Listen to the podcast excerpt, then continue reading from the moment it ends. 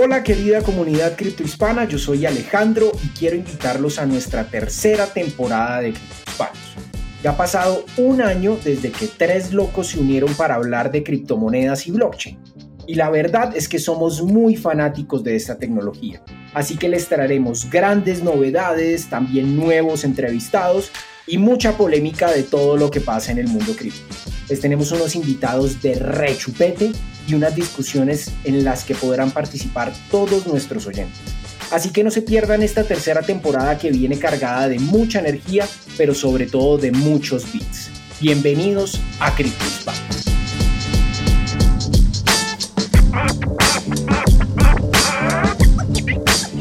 En este primer episodio nos acompaña Álvaro Cobarro, fundador de Bitcoin, un portal de formación e información sobre Bitcoin, criptomonedas y blockchain basado en España, pero con usuarios de muchos países del mundo. Conversamos sobre la educación a distancia, dado el momento en el que estamos viviendo por la pandemia que nos afecta en la actualidad. ¿Cambió la percepción de las personas con respecto a la educación antes y después de la pandemia? Cuál es el interés de las personas por aprender sobre Bitcoin, criptomonedas y blockchain. Y sobre todo entramos en el análisis de la discusión que se dio en su momento, si la educación debe ser gratuita o está bien cobrar por ella en el ecosistema cripto. Aprovechamos de saludar a Álvaro en su cumpleaños número 30, que celebró el mismo día de la grabación de este episodio, el pasado lunes 11 de enero, día que también se celebran los 12 años del tweet de Hal Finney Running Bitcoin. En este episodio me acompañó mi pana Javi Bastardo. Dejamos a Alejandro en la banca. Bueno, te invitamos también a buscarnos en nuestras redes sociales como arroba criptohispanos en Twitter e Instagram. Y también te invitamos a suscribirte en nuestro canal de YouTube buscándonos como Criptohispanos Podcast, donde también estaremos realizando una serie de eventos en vivo. Antes de partir con este episodio te queremos compartir que estamos muy felices ya que tenemos dos nuevos sponsors del programa, Buda.com y Leden, que se suman a Local Cryptos quienes han estado con nosotros desde el inicio de este podcast, hace un año atrás. Y te quiero compartir algo rápidamente. ¿Necesitas cambiar bitcoins por dólares, euros, pesos o bolívares? Usa Local Cryptos, el mercado peer-to-peer -peer más seguro. Local Cryptos es una plataforma sin custodia, esto quiere decir que no necesitas dejar tus claves privadas en manos de nadie para cambiar tus bitcoins. Con más de 100.000 usuarios y más de 40 formas de pago, Local Cryptos es el mejor lugar para comprar y vender bitcoins. Regístrate ya en localcryptos.com. Leden, una suite de servicios que te ayudan a ahorrar y ganar más bitcoin y dólares digitales. Los productos de Leden te permiten generar intereses, pedir créditos en dólares y obtener créditos para comprar más bitcoin. Sus cuentas de ahorro en Bitcoin y dólares USDC en colaboración con Genesis ofrecen las mejores tasas de interés del mercado, trabajando con la institución más establecida y mayor transparencia de la industria. Así también cuentan con un servicio llamado B2X, exclusivo del Eden, que te permite utilizar tu saldo en Bitcoin para obtener un crédito en dólares y comprar el mismo monto en Bitcoin. Y si necesitas dólares y no quieres vender tus Bitcoins, puedes obtener un crédito respaldado con tus Bitcoins en menos de 24 horas y así no tengas que venderlos. ¿Quieres ponerle alas a tus satoshis? Aprende más en su sitio web www.leden.io. Revisa las tasas de interés vigentes tanto para ahorros como para créditos en su sitio web.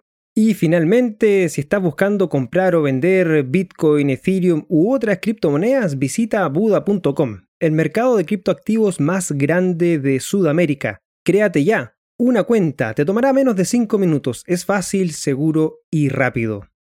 Ahora, disfruta de esta entretenida conversación. Bueno, bienvenidos criptohispanos, bienvenidos a una nueva temporada de bueno, Criptohispanos, que es un espacio que creamos con Alejandro Beltrán, quien hoy está en la banca, un tree manager de Buda.com en Colombia, y Cristóbal Pereira, quien es quien me va a acompañar el día de hoy a conversar con nuestro buen amigo Álvaro Coarro. ¿Cómo están muchachos? ¿Cómo está la cosa? Súper, súper, súper. Aquí partiendo esta tercera temporada de Criptipanos, como bien dijo Javi, este 2021 también, año que se espera bien interesante y sobre todo estos primeros 11 días que el criptomercado no ha mm, dado muestras de el interés que tiene por, por crecer también, pero bueno, el día de hoy grabando lunes 11 con un mercado cayendo, pero como todos sabemos acá, viendo desde nuestras esquinas eh, cómo la corrección de Bitcoin y las criptomonedas se da para seguir la tendencia alcista. Así que por mi lado, súper bien, con mucha energía, partiendo esta tercera temporada y, tenía muchas ganas ya de estar sentado eh, conversando con, contigo, Javi, esperando que también se sume prontamente Álvaro, eh, Alejandro, perdón, en, el próximo episodio. Y bueno, darle la bienvenida también a Álvaro, que nos está acompañando en esta primera, en el primer episodio de esta tercera temporada. Álvaro, ¿qué tal? ¿Cómo va todo por tu lado? ¿Qué tal? ¿Qué tal, Cristóbal? ¿Qué tal, Javier? Oye, un honor totalmente eh, inaugurar la, tercera temporada de Cripto Hispanos. Para mí es un placer estar, estar aquí. Y además, esto que dices por, por, casualidades, hoy es mi cumpleaños también, o sea que es casi un regalo. Incluso el descuento de Bitcoin es un regalo. Yo he cogido un poquito más esta mañana. Ah, pero qué. Feliz cumpleaños. Sí, feliz cumpleaños, Álvaro. Sí, sí, así es, así es. 11 de enero, 30, 30 años me caen. Ya, ya empiezo a preocuparme. No, no, bien, bien, bien. Yo tengo 30 y... 33 tengo, cumplo 34 este año, así que bien, bien, somos la juventud. Somos la juventud del mundo, pero somos los abuelos del criptomundo, quizá. pues quizá, quizá sí, quizá sí. bueno, y aprovechando el cumpleaños de Álvaro y también el día del celebrísimo tweet de Hal Finney, la primera mención a Bitcoin en Twitter, vamos entonces a armar este episodio que quizás criptohispanos que nos acompañen van a disfrutar una primera parte de la conversación no directamente ligada, no directa, directa, directamente ligada a Bitcoin y las criptomonedas, pero sí al fenómeno de la educación a distancia, la digitalización de la educación, en fin, vamos a ir con ello. Pero antes, Álvaro, cuéntanos quién es Álvaro Cobar. Pues yo soy, bueno, yo soy director y fundador de, de Bitcoin. Bitcoin es una plataforma justo además de lo que vamos a hablar, de, formación online.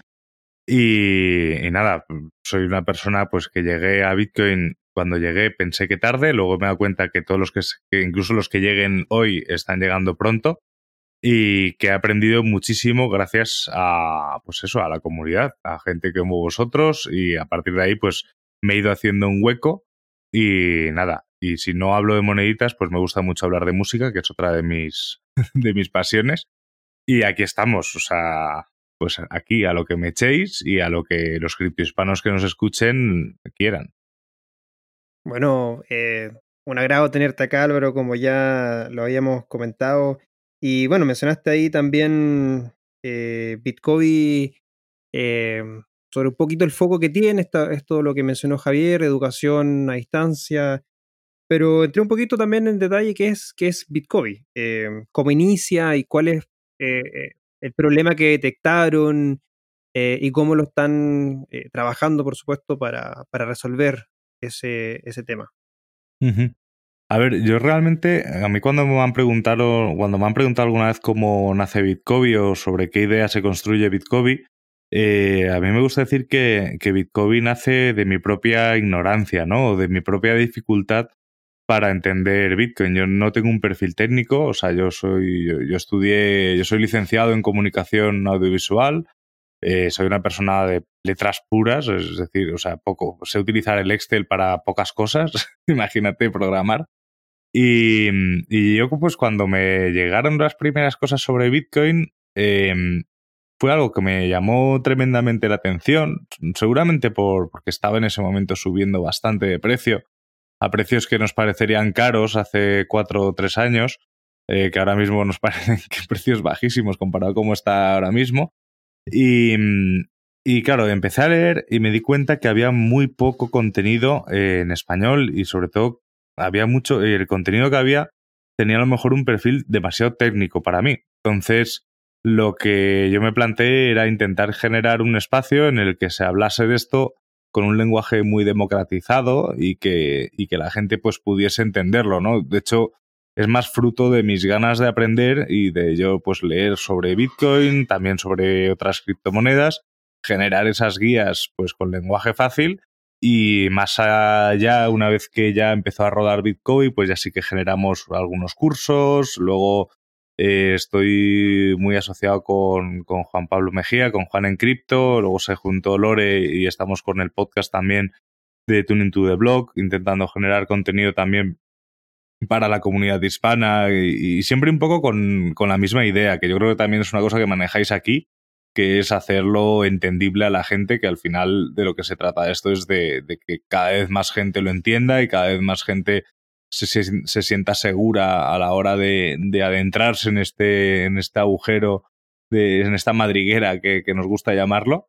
Y, va un poco en función a eso. Bitcoin, mmm, la idea es esa, es hacerlo todo más asequible. Creo que en gran parte lo que hemos crecido en estos casi tres años que llevamos online eh, ha, sido, ha sido mucho, sobre todo porque hemos tenido mucho apoyo por parte de la comunidad, ya no solo de los consumidores de información, sino de los propios creadores de contenido. Creo, creo que hemos sido eh, un proyecto muy bien tratado por la comunidad. Mm, hemos intentado no pelearnos mucho con la gente. Alguna vez, pues, pues supongo que habremos tenido alguna pelea de estas virtuales. La verdad es que ahora mismo no recuerdo ninguna. Personales sí que puedo recordar alguna, pero así como más institucionales desde el perfil de Bitcoin creo que, creo que han sido pocas.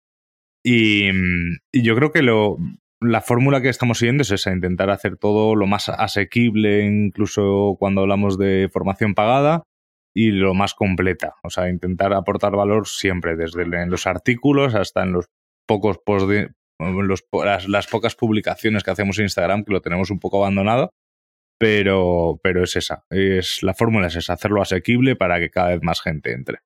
Bueno, entonces así conocemos de mejor manera lo que es Bitcoin y bueno, nuestros criptohispanos entenderán por qué trajimos a Álvaro para el tema de hoy, que como yo les había dicho ya es un poco indagar sobre la educación a distancia, sobre este proceso que seguramente muchos han visto acelerarse en el contexto de la pandemia y en 2020.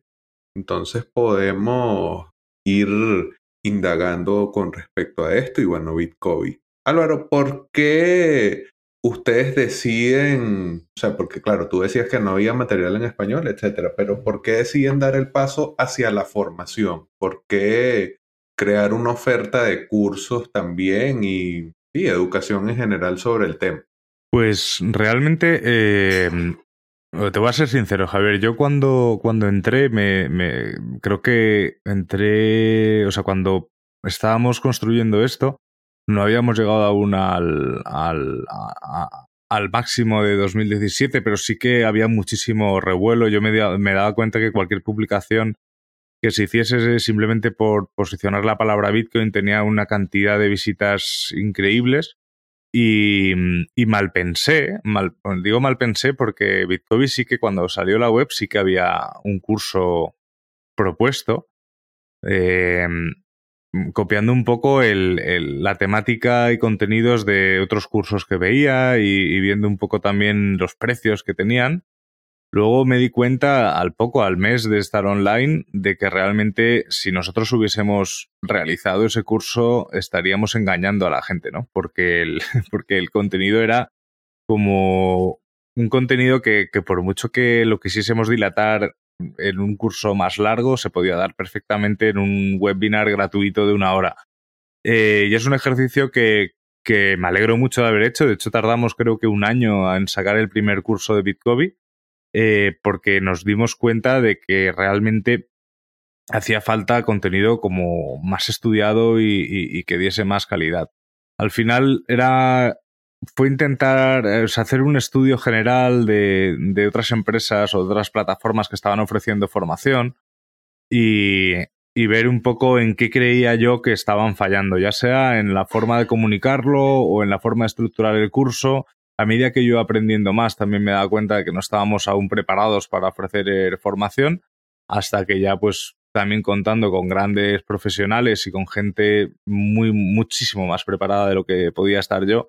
Ya dimos, dimos forma a lo que fue el primer curso de, de, Bitcoin, que bueno, que, tuvo 13 eh, alumnos, eh, fue online en directo y la verdad es que todos terminaron súper contentos. Así que a partir de ella pues ya nos lanzamos a hacer más cosas, ¿no? Pero, pero yo, yo quería apostar por ello porque creo que realmente la formación y luego ya supongo que entraremos también en, en esos temas de, formación gratis o, pagada. Creo que es un activo muy valioso y que, y que sobre todo si estás tranquilo en conciencia eh, con lo que estás ofreciendo al alumno y el valor que va a recibir el alumno, ya sea de forma gratuita o sea de forma pagada, creo que es una muy buena fórmula de trabajar y que luego le ahorras mucho tiempo y muchas pérdidas al, al alumno cuando, cuando el curso es bueno. Efectivamente, yo comparto ese punto de, de, que cuando el, el, curso es bueno hay, hay mucho de, de, ahorro en tiempo. O sea, hay mucha, hay mucha información hoy día en, en Internet, como bien lo dijo eh, Javi también. Eh, ahora, eh, y, lo veo desde mi vereda, que, que, es más también del lado de formación, porque nosotros por el lado de la Tamtech también tenemos una, una academia que es el Blockchain Academy y, y, hay, hay, temáticas que, mm, que, que, de cierta manera creemos que es necesario impulsar o de cierta manera tratar de, de ir entregando eh, contenido de calidad, obviamente, en español, que es la base, como tú bien lo mencionaste, y, creo que en ese sentido el poder entregar buenos cursos y que la gente entienda y, ver la reacción de, de, las personas es, es, tremendo porque, porque al fin y al cabo para mí es como generar un tipo de, de, impacto en sus vidas, personal, laboral, eh, etcétera. Entonces, eh, y cuando tienes buen feedback, eh, independiente sea un curso gratis o, pago, y vamos a entrar también, como tú dices, en, en, esas diferencias en, dentro de este episodio. Eh, creo que, que, se, le, se le da más valor a la persona en el sentido de que ahorra tiempo en estar buscando, indagando, googleando, obviamente con un contenido de calidad y puede empezar a tomar eh, sus propias decisiones y, y, de cierta manera la idea de eso es eh, estructurar ese tipo de curso. Ahora, estructurar curso toma tiempo, eso lo tenemos claro, o sea, no es que uno llegue, tome un par de cosas y diga, ya, listo, aquí está el curso, sino que uno, eh, y obviamente yo, yo ahí eh, he visto la, la, labor de Bitcoin y, y efectivamente hay, hay, buenos cursos, la labor de Juan es muy buena también. Entonces eso toma tiempo, y el tiempo obviamente es escaso porque uno toma una decisión de dedicarle tiempo a crear un curso en vez de estar haciendo quizás otra cosa, que, puede ser también a lo mejor más rentable o más beneficioso en algún punto de vista. Entonces, la pregunta es, ¿por qué, por qué cobrar por curso? Em, porque de cierta manera, eh, como yo, desde mi punto de vista, obviamente uno toma, toma tiempo, toma, eh, hay que hacerlo bien, hay que buscar los instructores, hay que coordinar horario, eh, etcétera, etcétera. Entonces, pero quiero, quiero, quiero hacerte esa pregunta a ti, ¿por qué desde Superea también ven que es necesario cobrar, es que lo es necesario o no, eh, versus eh, generar esta educación gratuita en pro de darle conocimiento al, ecosistema? Eh, bueno, a ver, yo creo que es que es, un poco lo que dices, ¿no? O sea, generar un curso conlleva, por un lado, mucho tiempo de, documentación, la parte de estructuración, la edición y montaje, ¿no? También es importante eh, que es diferenciar ¿no? lo que es un curso de una pantalla compartida y, una locución detrás y punto, que suelen, hay muy buenos, ojo, ¿eh? pero, pero eso es una edición muy sencilla y, luego ya una edición un poco más trabajada. Y luego, pues obviamente son modelos de negocio. Eh, yo aquí me acuerdo que la postura que he tenido siempre es que realmente lo primero que hay que entender es que es gratuito y que no es gratuito, ¿no? En el momento en el que alguien genera un contenido gratuito, por un lado, tiene un, tiene un, un, problema, que es que ¿cuánto tiempo va a poder seguir generando contenido gratuito?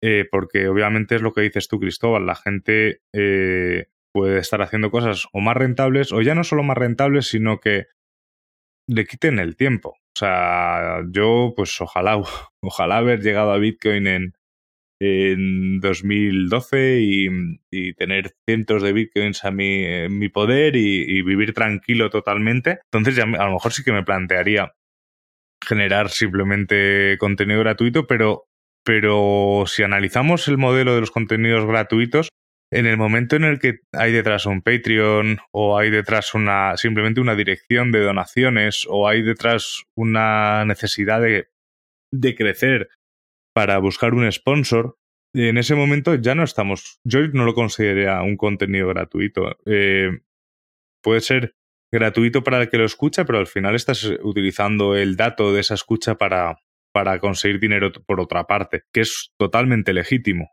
100% legítimo. Pero, pero por ahí yo creo que hay que hacer también un ejercicio de entender qué es lo gratuito, qué no es lo gratuito, ¿no? O sea, la frase mítica, si es gratis eres tú el producto, también se, se, pasa en los, en los cursos. Entonces, yo creo que a la hora de decidir pagar o no, o sea, de decidir cobrar o no un curso es más en función al, al modelo de, de, negocio o de trabajo que quieras. O sea, si tú no quieres hacer negocio con la formación, eh, pues es genial, pero... Y hay mucha gente, y gente muy preparada que está haciendo contenido gratuito. Se me ocurre así, por ejemplo, a, Alberto con todos los vídeos tutoriales para generar nodos, que yo he utilizado todos y encima me he tomado el lujo de molestarle directamente cuando he tenido alguna duda. Y, no sé, ahora mismo no recuerdo si Alberto tiene de, dirección de donación o no, pero sé que es una persona que lo está haciendo así y está aportando muchísimo valor.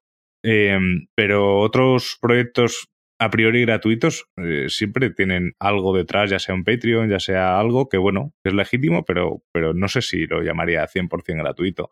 Yo me di cuenta de esto mucho antes de empezar Bitcoin, mucho antes de conocer Bitcoin, que fue cuando yo tenía mi programa de radio de música, La Voz en Color se llamaba, también generábamos nuestros conciertos, generábamos nuestro, incluso llegamos a editar una revista en papel y llegamos a editar una edición en vinilo de un grupo y en esa época éramos muchos en España los que teníamos nuestros pequeños blogs de música y han ido muriendo todos, obviamente, porque no hay monetización.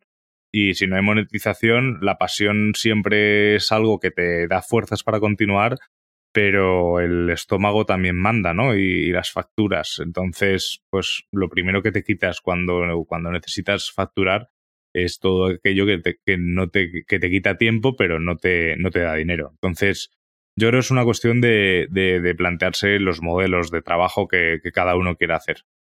Sí, completamente. Y sabes que menciona, o sea, yo ahí como para complementar también eh, el modelo de Satoshi en Venezuela desde siempre ha sido ese que mencionaba Álvaro, que es gratuito de cara a quien consume el contenido, pero eh, nosotros siempre desde el primer día hemos tenido o patrocinios o donaciones, porque, y es así fue como surgió la idea.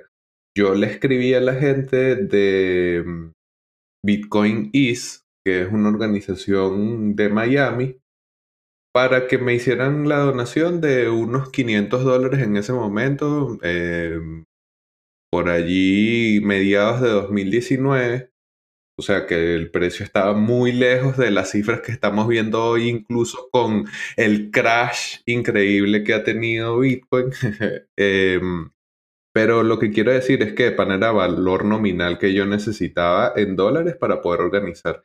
Ellos no respondieron, pero después yo conecté con gente de Blockstream, eh, directamente con eh, Samsung Mo, y fue él quien me dio la primera donación y a partir de allí yo pudiendo mencionarlo diciendo, bueno, estamos en Venezuela, pero la gente de Blockstream y Samsung nos están apoyando, eso se volvió como una avalancha indetenible de apoyo. Entonces, desde siempre nuestro proyecto, que es gratuito de cara a la comunidad, ha tenido alguna manera de financiarse porque y yo voy un poco más allá con la observación que hacía Álvaro sobre que no existe contenido gratuito. es que inclusive la inversión de tiempo y esfuerzo que tú colocas, el trabajo que colocas en hacer los contenidos, ya es de por sí un costo que tiene. Así tú pienses que realmente es gratis, que nadie está interviniendo, que tienes allí esa idea, no sé, como, no sé cómo llamarla, medio, a mí me parece hasta un poco socialistoide que lo gratuito es lo bueno y lo mejor y tal, entonces también quería aportar en esa idea. Quisiera entonces entrar un poco ya directamente a los estragos y el cambio que viste en 2020 a razón de la pandemia, si te parece que realmente lo hubo, si la oferta de Bitcoin tuvo mayor demanda por el contexto, si de repente vieron más tráfico, más interés, no sé. Cuéntanos de qué manera la pandemia del COVID ha influido en darle auge o no a la educación a distancia, Álvaro. Eh, simplemente como apunte a, lo último que decías del contenido gratuito bueno, de pago malo, y luego ya si quieres volvemos, al tema, eh, a mí siempre me viene a la mente esa cantidad de canales en YouTube gratuitos al 100%, bueno, al 100% excepto para, para, para, para Google y compañía, ¿no? Pero, pero, pero la cantidad de información de ruido y de la cantidad de estafas que se promueven de forma gratuita, incluso por creadores de contenido muy grandes, que no voy a entrar ahora a mencionar a ninguno, pero, pero hay que tener cuidado. Y bueno, con la formación de pago también, ojo. hay que tener mucho cuidado, hay que verificar dos veces. Pero bueno, eh, y con el tema de la formación online y la pandemia, eh, yo he observado Mira, eh, yo recuerdo en España fue un 14 de marzo cuando se decretó el estado de alarma y empezó todo el tema del confinamiento y del encierro de la gente. Y nosotros en ese momento eh, habíamos, justo fue a los pocos días, lanzamos el primer curso de Bitcoin para principiantes que hicimos con Juan, ya un curso grabado para no hacerlo en directo, que lo viese la gente cuando, cuando quisiera y, ya editado, etcétera, ¿no? De hecho, justo además lo terminamos de grabar dos días antes de. Dos o tres días antes de, todo esto. O sea, fue una suerte porque si no, no sé cómo lo hubiésemos hecho. Bueno, ahora ya sí, porque ya hemos hecho cursos grabados a distancia, pero, pero en el momento no. Y, yo noté, sí, es cierto que lo sacamos a 25 euros como precio de lanzamiento, además pensando en que, bueno, que estaba la gente en casa y la verdad es que acertamos tuvimos una demanda enorme y hemos tenido una demanda enorme durante los meses de, confinamiento. Eh, de hecho, pues eso, de marzo a junio, más o menos tuvimos unos 300 alumnos en total y que para nosotros es, más de lo que nos imaginábamos. Y además son alumnos reales, ¿no? O sea, no estamos hablando de, visitas o de gente que ve un vídeo, no, no, son gente que ha puesto dinero y, ha apostado por nosotros y de momento solo hemos tenido, por un lado, dos personas con críticas negativas. Una fue un alumno que, que, pensaba que un curso era más de programación, que bueno, le avisamos antes de que no, que no era así, entonces él pensaba que quería desarrollar algo más. Eh, y luego otra persona que esa fue hace poco, de una chica que hizo el curso sobre DeFi y, y hice un poco y decía que, había visto mucho contenido en los canales de Juan. Le devolvimos el dinero, le dijimos, bueno, es el contenido es diferente, pero bueno, si no te gusta no, no pasa nada, no, no queremos tampoco iniciar una discusión. Sí es cierto que durante esos primeros meses de, pandemia, que yo creo que nadie nos imaginábamos que, casi un año después seguiríamos eh, con lo mismo, porque bueno, no hay encierros, pero bueno, ahora en Madrid con la nieve nos están obligando prácticamente a encerrarnos. Em, pero creo que sí que hubo un boom en todo lo que es la educación online, eh, porque la gente tenía tiempo, tenía dinero y, y, sobre todo pensaba que esto era pues una forma de entretenerse, cosa que yo creo que se vio un crecimiento tanto en la formación sobre Bitcoin en nuestro caso e incluso la formación sobre cocina en cualquier curso de doméstica o en cualquier plataforma de estas. Em, a raíz de que termina el confinamiento, que en España fue el 21 de junio, bueno, el confinamiento fue terminando antes, pero el 21 de junio oficialmente terminó el estado de alarma hasta que se ha vuelto a aplicar ahora.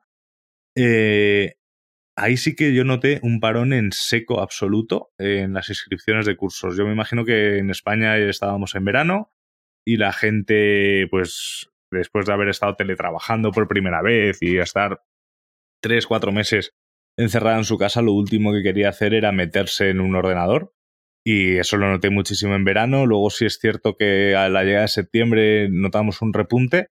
Pero ahora, y es una cosa que he dicho muchísimo en, los directos de Tuning to the Blog y en el podcast, que pese al precio de Bitcoin, que creo que incluso con este pequeño bache, que bueno, es un día más en la oficina de Bitcoin, lo que yo no estoy notando para nada, y no sé si a lo mejor en, en Satoshi Venezuela o aquí en Cripto Hispanos me podéis dar esperanzas y que no sea así, que no está llegando mm, prácticamente nadie nuevo, ¿no? En España se ha empezado ahora a mencionar, de hecho la noticia, la primera noticia que ha publicado La Expansión, que es un diario económico, es el titular de hoy, eh, Bitcoin explota y baja un 20%, que dices, bueno, genial, eh, baja un 20% después de subir todo lo que ha subido. Entonces yo creo que la gente aún no se ha dado cuenta y eso es algo que me da, por un lado, temor, porque estamos en manos de inversiones súper institucionales, y por otro lado, también me da esperanza porque creo que cuando llegue la gente mm, de verdad, como, como era 2017, que era prácticamente todo el mundo pequeño, no, no había grandes empresas detrás, eh, creo que veremos otras muchas cosas. Y en cuanto a la formación online, en mi caso, que es muy de nicho, eh, creo que a, nosotros nos hace falta eh, la llegada de esos nuevos jugadores, sobre todo porque nuestra formación está muy enfocada a gente que está iniciándose, ¿no? A, lo mejor el curso de programación de dApps es más específico a programadores, pero el resto es sobre todo a gente que, está empezando. Entonces, eh, o no estamos haciendo bien las cosas, que es muy probable, pero, pero yo sí que he notado una bajada de, la gente. Ya, yo creo que es, por un lado, por, por el tipo de cursos que estamos haciendo y por otro lado, porque lo que es una realidad, y eso no, no, no creo que nadie lo pueda negar, es que esta situación de pandemia eh, ha, afectado muchísimo al bolsillo de la gente y, supongo que en Venezuela, en Argentina, en Colombia, en España pasa exactamente lo mismo que, que, antes de invertir un dinero, a lo mejor en formarte o incluso en comprar Bitcoin, inviertes en, en pagarte el alquiler o la letra del coche o incluso lo que es la comida, ¿no? Entonces yo creo que y he estado intentando hablar con gente que hace formación eh, no solo de esto, de, otras cosas, y estamos todos un poco con la misma sensación, ¿no? Que, que, que pese a que todo el mundo ahora se ha acostumbrado a trabajar en casa, el mundo de la formación, ya sea virtual, incluso presencial, eh, se está viendo afectada porque la gente lo que último que piensa en estos momentos es en formarse. Uy, varios temas que, que se han hablado esto, estos minutos. Eh, destaco, eh, por un lado, lo que comentaba Javi en relación a lo que es patrocinio, donación, educación, por el lado de Álvaro, el, el cobrar estos cursos, los, los, los buenos números que, que, compartió también. Yo creo que a, a tener 500 alumnos en el plazo de prácticamente un año es súper bueno.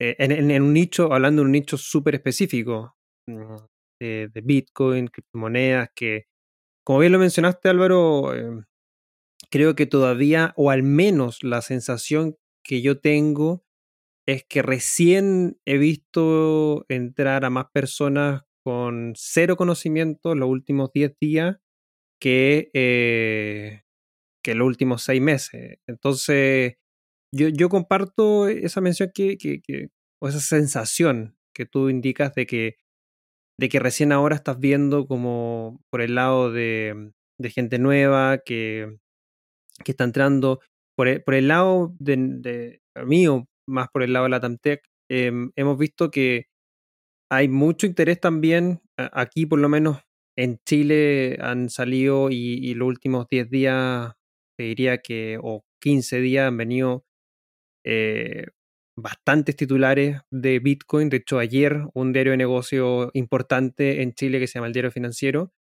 eh, sacó un reportaje de Chang Pen eh, Sao, el, CEO de, de, Binance, contando su historia, contando el zar de Bitcoin, en ese titular de, que le pusieron en, este diario negocio. Entonces eso despierta obviamente eh, interés. También el, hace un par de días atrás salió otro titular que decía eh, algo así como, no recuerdo específicamente, pero Bitcoin deja de ser casi que retail y entra a los family office, es decir, el lado más institucional que tú también lo mencionaste. Por eso digo que varios temas son los que en estos minutos se, se, han tocado eh, dentro de esta temática que queríamos hablar sobre educación a distancia, que, podríamos entrar en conversación y en debate sin lugar a dudas en todo un episodio, pero centrándonos de vuelta a, a lo que es la, la, la educación gratuita, lo que es em, por el lado de la generación de contenido. Por un lado, existen distintos modelos de negocio. Bueno, Javi lo comentó, el, patrocinio, eh, donaciones para entregar el contenido gratuito a través de, eh, de en Venezuela, por el lado tuyo, eh, cursos pagos. ¿Por qué, ¿Por qué crees que se ha generado este debate en torno a la educación gratuita versus eh, la educación pagada, porque hay algunos que dicen que todos aquellos que estamos hace años en el ecosistema debemos como que devolver la mano eh, a los que están entrando y enseñarle y guiarlo y tomarlos de la mano. Eh, y otros que, que, dicen, bueno, esos tiempos, esos son recursos que hay que tomar y obviamente yo los voy a cobrar porque obviamente esto también es un negocio. Entonces, ¿por qué ahí tu punto de vista ese debate entre entre educación gratuita y educación paga? Pues yo creo que el debate se da eh, porque si somos, o sea, vamos a generalizar, ¿vale? Obviamente habrá gente que no sea así y gente que, sí sea así. Pero estamos hablando de, de, entendiendo Bitcoin como una tecnología y como una cosa muy específica y que obviamente llegó a lo que a lo que creo que todos en el colegio alguna vez hemos llamado a, un grupo de gente pues, más nerd, más friki, ¿no? Eh, creo que la mayoría somos gente con, con, con unas cualidades de comunicación social eh, bastante revisables, ¿no? Entonces, en el momento en el que empezamos a mezclar egos y empezamos a mezclar eh, opiniones de fuerza, es, es, fácil generar lo que yo llamaría no son comunidades, porque no lo considero una comunidad, pero, pero sí que eh, unas ideas, en mi opinión, son un poco tóxicas, ¿no? Al final, el, el, debate yo creo que se genera, pues eso, pues yo, yo creo que esto es así porque tiene que ser así, yo creo que tiene que ser de otra forma, pero al final, mm, los que llevamos más tiempo tener que devolver eh, gratuitamente lo que nos ha dado el ecosistema, creo que lo hacemos absolutamente todos. O sea, yo creo que independientemente de donaciones, eh, de cobros o de tal, cualquiera de los tres que estamos aquí hablando, si alguien nos pregunta, eh, le echamos una mano sin dudarlo. O sea, yo jamás en el canal de Telegram de Bitcoin, en el público, en el, en el general, que es donde hay más gente, eh, nunca se ha mandado a alguien a estudiar, por así decirlo. O sea, si alguien nos pregunta, aunque sea algo que se ve claramente en nuestros cursos, y no es alumno nuestro, se le responde encantados. Eh, todo, o sea, todo el contenido gratuito que se hace, obviamente nos da una presencia en redes y obviamente nos da unas visitas que luego esas visitas, algunas, se convierten en, alumnos de, de, pago, pero creo que todos los que estamos en el ecosistema, cuando alguien nos viene a preguntar algo, se le ayuda, ¿no? A ver, si nos preguntan a qué precio subirá Bitcoin, no sé, a lo mejor la gente que habla de trading, eh, pues le contestará. Yo en mi caso siempre digo que no lo sé que me da igual, o sea, que, estoy muy tranquilo con lo que estoy haciendo. Pero, pero creo que por ahí ayudamos todos, ¿no? En Twitter, en, Telegram, es, es, una forma de, de devolverlo, ¿no? Y luego en el momento en el que estás cobrando, ¿no? Pues seguro es valorar tu tiempo. Entonces el debate, yo creo que al final es eh, una cosa que a mí no me termina, mm, no sé si me termina de gustar de, de una cosa que últimamente veo en la comunidad hispana, tanto en España como en Latinoamérica, que sí que se han generado algunos puntos de generar opinión por parte de algunos creadores de contenido que, que saben muchísimo, porque saben muchísimo, pero, pero también tienen muchísima influencia, ¿no? Y, creo que hay que tener un poco de, de responsabilidad. La típica frase del tío de, de, Peter Parker, ¿no? De un gran poder conlleva una gran responsabilidad. Y eso se aplica absolutamente a todo el mundo, ¿no? Desde una persona que simplemente es un perfil anónimo de Twitter a una persona que, como yo, pues, o como cualquiera de nosotros tres, hemos dado la cara y nombre eh, prácticamente desde el principio, tenemos una gran responsabilidad. Y eso lo traslado también a empresas, ¿no? Es, muy importante. Estamos en un ecosistema que, que se ponen en entredicho muchas cosas de, de manera muy rápida, ¿no? Entonces, una, una mala información o una mentira, ya sea intencionada o, desintencionadamente, eh, se puede generar un problema grave. Ahí me refiero a mm, si generas contenido gratuito, eh, es muy importante que todo lo que generas sea, sea legítimo y que sobre todo este, no tengas un objetivo detrás, ¿no? O sea, no vayas a, no hagas un vídeo hablando de una plataforma con tu referido eh, si no estás 100% seguro que esa plataforma es legítima. El referido está muy bien, es el marketing de, afiliación es algo más antiguo que comer, pero, pero hay que tener mucho cuidado. O si vas a dar información sobre tu plataforma, yo creo, no sé, en Bitcoin hemos sido siempre muy transparentes con esto. Antes os, decía el número de alumnos que nos han entrado. Eh, puedo, nosotros tenemos un acumulado de unas unas 120.000 visitas anuales únicas, pero, pero eso son una media al mes de unas 10.000. Pero, pero es importante que compartir los datos bien, porque no pasa nada. O sea, no, ya me gustaría a mí tener millones de visitantes al, al año, digo al año, al mes incluso, pero no se me ocurriría nunca decirte que tengo un millón de alumnos si no es cierto, ¿sabes? Porque creo que al final estás haciendo daño al ecosistema y yo mm, todo el, toda la posición esta que tenemos, creo que todos los que estamos de verdad trabajando para conseguir esta adopción o para conseguir educar a gente de, cero tolerancia hacia los scams, viene un poco porque cada vez nosotros avanzamos uno o dos pasos y luego te viene otro que la caga y retrocedemos ocho de golpe, ¿no?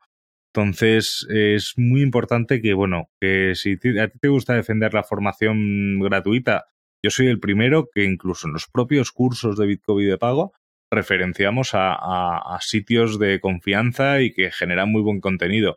En público siempre y en privado también, porque es, valor y es valor para el alumno. Al final se trata también de, ayudar al alumno a encontrar también sus propias fuentes. O sea, nosotros somos una de ellas, pero gracias a Dios estamos hablando de descentralización y hay muchas más, ¿no? Entonces, eh, a mí es un debate que, bueno, me da pena porque creo que ya el, ecosistema hispano, eh, creo que tenemos una desventaja contra el ecosistema angloparlante, que es el idioma, y que a lo mejor también, y las necesidades de la gente dentro de ese propio ecosistema también son muy diferentes.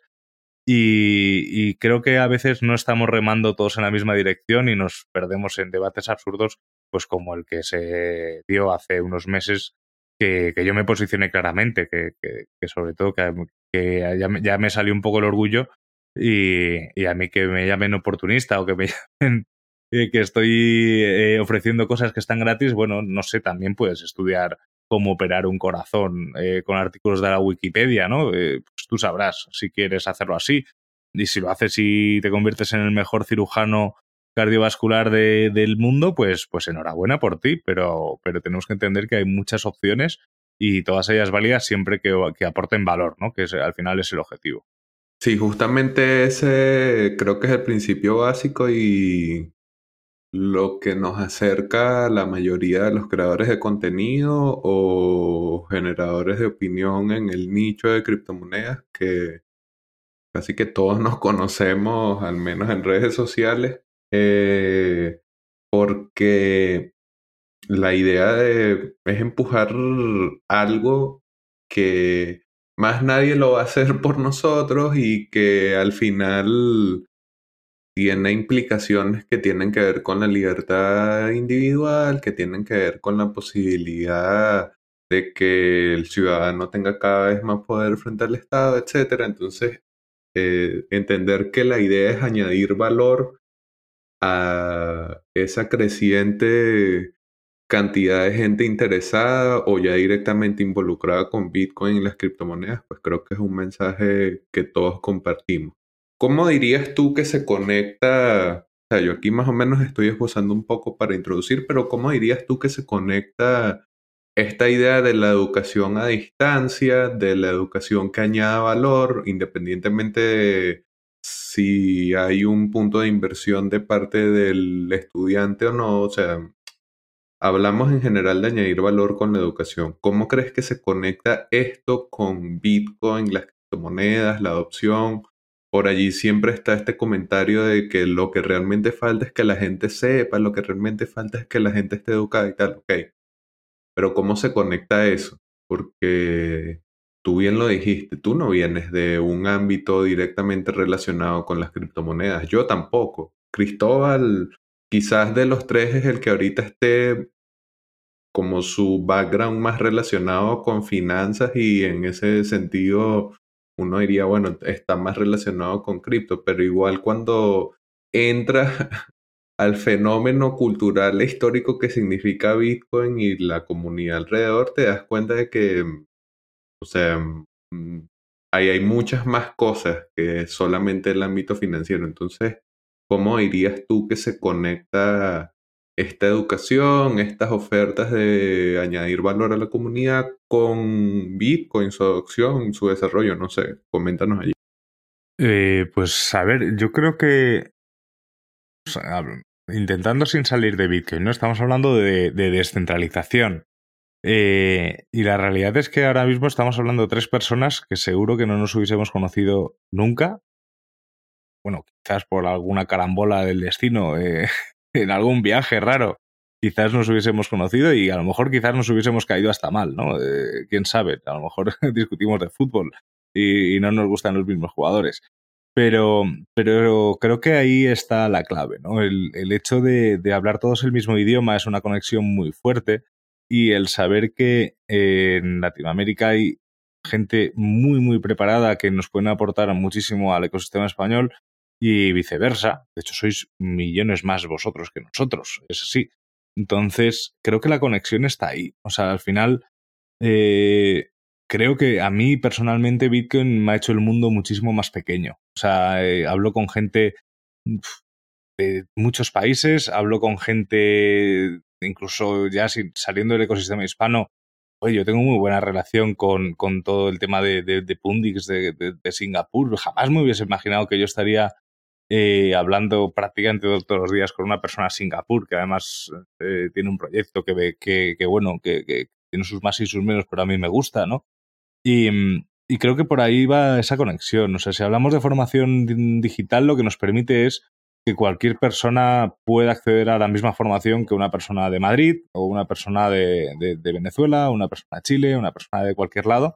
Y ya si encima le sumamos que gracias a Bitcoin cualquier persona de cualquier país nos puede pagar sin importar el corralito, sin importar el cepo que haya o sin importar el cambio euro-dólar que haya o las limitaciones que ponga en cada país o que un banco nos censure una operación, creo que la, conexión es clara. O sea, Bitcoin nos permite eh, ampliar al infinito prácticamente de nuestra posibilidad de, de, de, conseguir alumnos o de, o de enseñar a la gente y al alumno le permite eh, infinitamente también acceder a formaciones que de otra forma no se podrían dar. ¿no? Yo creo que esa es la parte fuerte de, la formación online. Y hablábamos una vez con, entre un interview con Philip, ah, no me acuerdo el apellido, pero hablamos un poco también de la evolución de la formación. Y es una persona que está muy, muy enfocada a, la, a, la, eso, a las universidades, ¿no? y, nos comentaba que él pensaba que la, que la formación universitaria eh, iban a desaparecer muchísimas universidades, solo eso iban a quedar las universidades top, eh, pero no por, mm, por, porque son las que tienen más prestigio y el resto en el fondo, eh, ahora mismo de forma virtual, tú por qué no vas a hacer un, un curso telemáticamente en Harvard ¿no? o, en, cualquier sitio. También, personalmente, espero que no queden solo las americanas porque son carísimas y, no, nos lo podemos permitir prácticamente ninguno. Mucho tiene que subir Bitcoin para pagarte una carrera en, Harvard o, en un, sitio de estos. Pero, pero, la, pero, pero yo creo que eso lo que te permite es especializarte también, ¿no? Yo, yo cuando estudié mi carrera comunicación visual le eché mucho de menos la parte de audio. Y mira que tiene en el nombre está puesto, ¿no? Comunicación audiovisual. Pues solo tenía una asignatura eh, optativa, voluntaria sobre, sobre temas de audio. Entonces, el, formato de universitario o, incluso de los propios colegios, yo creo que puede evolucionar y que la gente se puede ir especializando en diferentes puntos, entonces estás generando diferentes perfiles de profesionales y eso es algo que te permite muchísimo la, formación a distancia y yo creo que es un activo que, que, que aún no ha explotado y que explotará y que habrá muchos cursos que serán una basura y habrá otros muchos cursos que valgan, pero bueno, como serán a distancia, pues cada uno podremos ir generando nuestro propio currículum. Y a eso, pues yo es lo que decía, si a esa receta le añadimos que con Bitcoin cualquier persona de cualquier país del mundo te puede pagar en unos 10 minutos o incluso instantáneamente se utiliza Lightning, eh, pues apague y vámonos. Completamente de acuerdo, muy interesante los temas que hemos conversado el día de hoy, Álvaro. Eh, vamos con una última pregunta para terminar y es eh, conocer desde tu punto de vista si la educación eh, siempre se dice que es la clave de la adopción, o al menos así se ha plasmado de cierta manera, como que para poder atraer a más personas a que esta adopción de criptomonedas siga creciendo, la educación es clave. ¿Estás de acuerdo con ese, con ese punto de vista? Y si es así, ¿por qué? Y si no estás de acuerdo con eso, ¿por qué también? Estoy 100% de acuerdo con eso.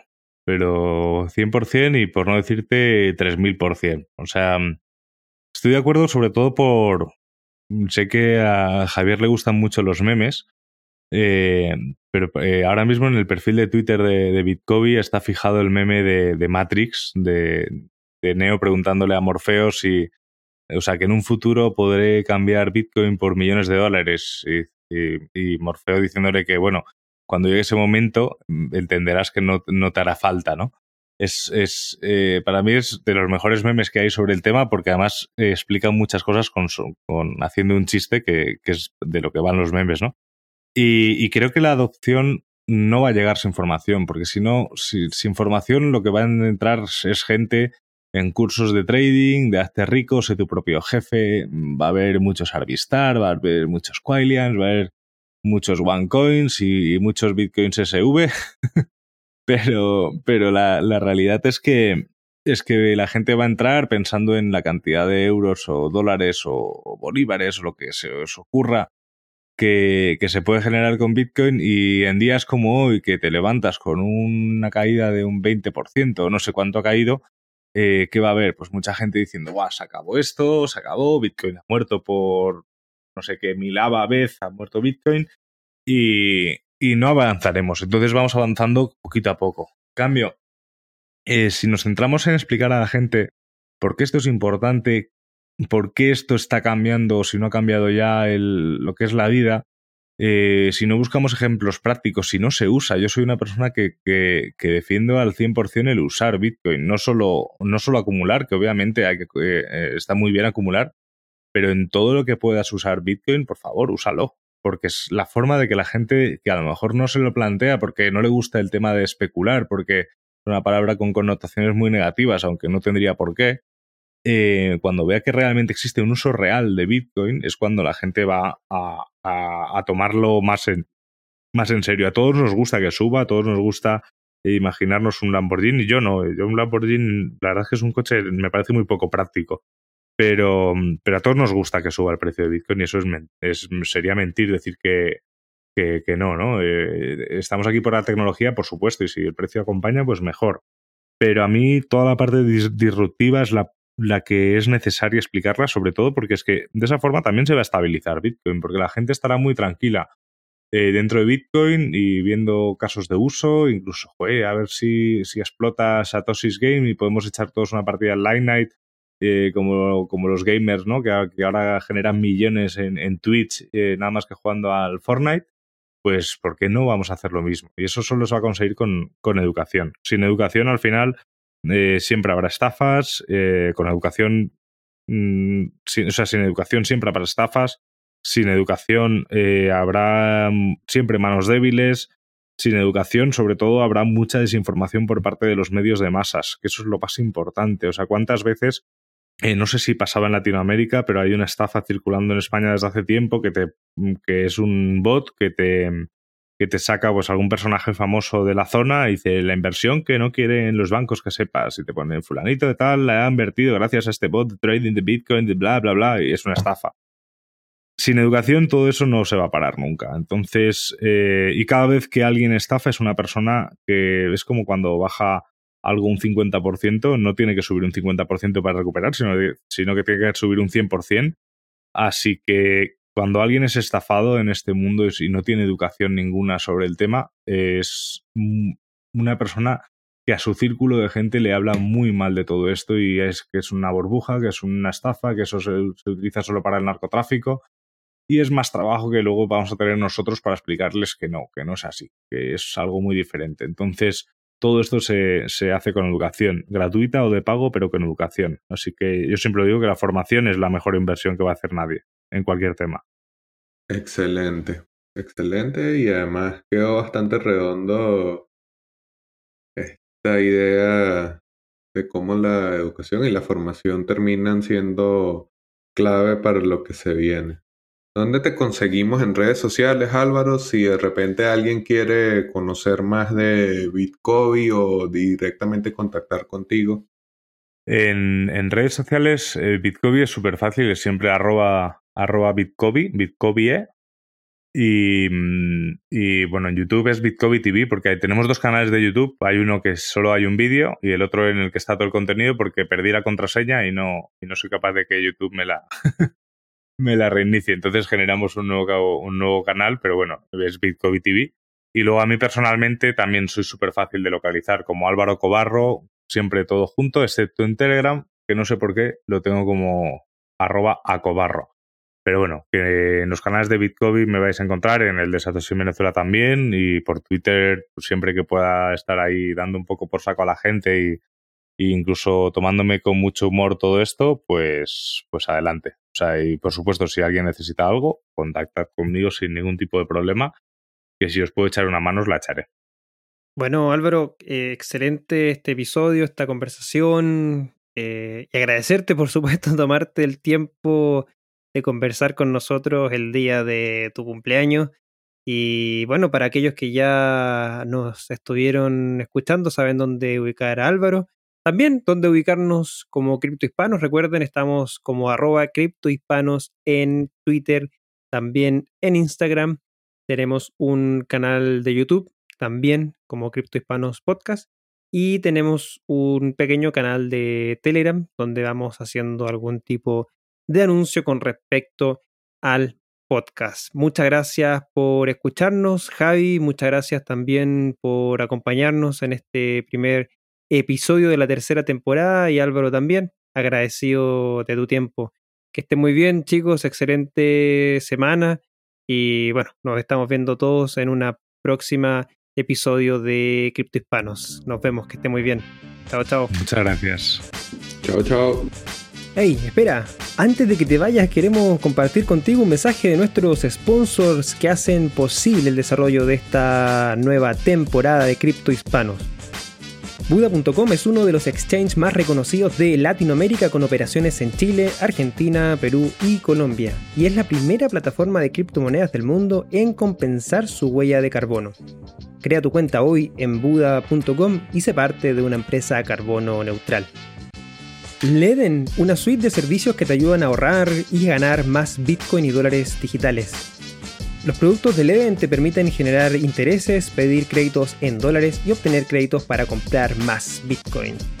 Sus cuentas de ahorro en Bitcoin y dólares USDC en colaboración con Genesis ofrecen las mejores tasas de interés del mercado, trabajando con la institución más estable y con mayor transparencia de la industria. Así también cuentan con un servicio llamado B2X, exclusivo de Leden, que te permite utilizar tu saldo en Bitcoin para obtener un crédito en dólares y comprar el mismo monto en Bitcoin. Y si necesitas dólares y no quieres vender tus Bitcoin, puedes obtener un crédito respaldado con tus Bitcoin en menos de 24 horas y así no tengas que venderlos. ¿Quieres ponerle alas a tus satoshis? Aprende más en www.leden.io. Revisa las tasas de interés vigente tanto para ahorros como para créditos en su página web. ¿Necesitas cambiar bitcoins por dólares, euros, pesos o bolívares? Usa Local Cryptos, el mercado peer-to-peer más seguro. Local Cryptos es una plataforma sin custodia. Esto quiere decir que no necesitas dejar tus claves privadas en manos de nadie para cambiar tus bitcoins. Con más de 100.000 usuarios y más de 40 formas de pago, Local Cryptos es el mejor lugar para comprar y vender bitcoins. Regístrate ya en localcryptos.com.